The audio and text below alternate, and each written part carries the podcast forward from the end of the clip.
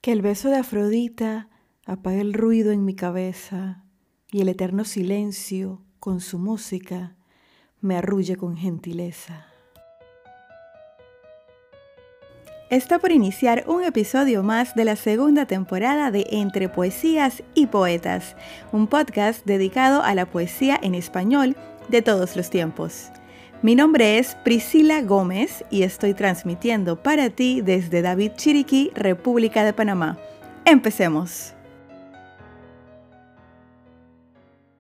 ¿Qué tal amigos? Estamos en el capítulo número 34 de la segunda temporada de Entre Poesías y Poetas.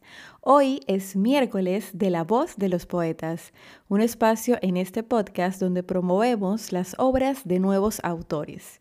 Si tú eres una de esas personas que tiene sus poemas guardados en una libreta en la mesita de noche o en una carpeta de tu computadora, te invito a que me contactes a través de mi página web soypriscilagomez.com para conocerte y poder transmitir tu poema por este medio.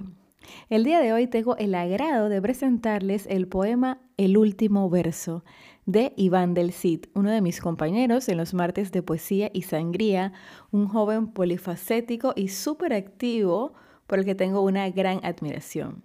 Para todos ustedes, el último verso de Iván del Cid.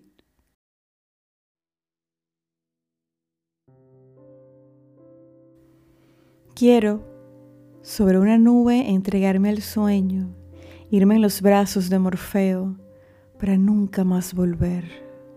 Ser abandonado en el lecho en el que yacieron Ariadna y Baco, irme de paseo con Ícaro sobre los cielos nublados, que el viento me guíe susurrándome, hablándome sin decirme nada, que me lleve el regazo de Fregia y me bañe en llovizna de plata. Que luego del largo periplo me haga descender gentilmente sobre los jardines de medianoche, lejos del bullicio de las gentes. Que el beso de Afrodita apague el ruido en mi cabeza y el eterno silencio con su música me arrulle con gentileza. Quiero callar las voces, los gritos que agobian, las obsesiones que ensordecen, las esperanzas que lloran, las heridas que no cierran, mi alma lo implora.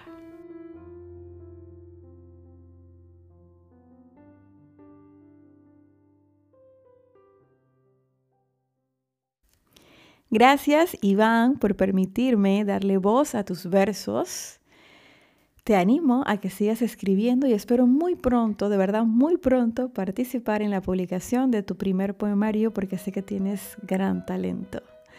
Así llegamos al final del capítulo número 34 de la segunda temporada de Entre Poesías y Poetas. Gracias por estar en sintonía. Como siempre, me despido recordándote que la poesía se vive mejor cuando se escucha.